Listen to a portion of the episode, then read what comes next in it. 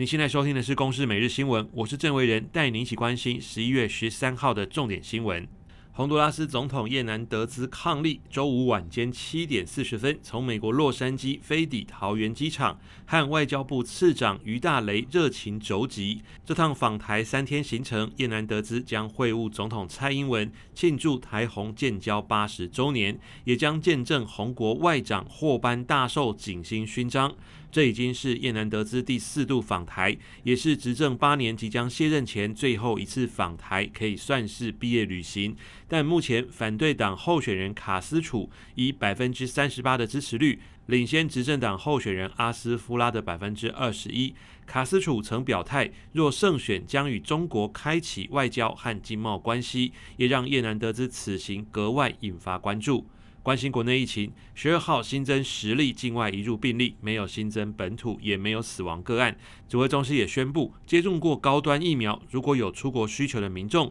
只要减负出国就学或工作证明，就可混打两剂的 AZ 和 BNT 或莫德纳疫苗。目前只有六个国家接种高端可入境，包括纽西兰、帛琉、印尼、阿根廷、以色列及贝里斯。中选会主办的公投意见发表会首场将在十三号登场，四大公投领衔人将与反方代表轮番阐述理念。为了对决年底四项公投，蓝绿展开全台宣讲。民进党立委罗致政一早率领党内同志在街头宣扬诉求，四个不同意。国民党立委江启臣十四号开始也要展开六都接力开讲。以上由公视新闻制作，谢谢您的收听。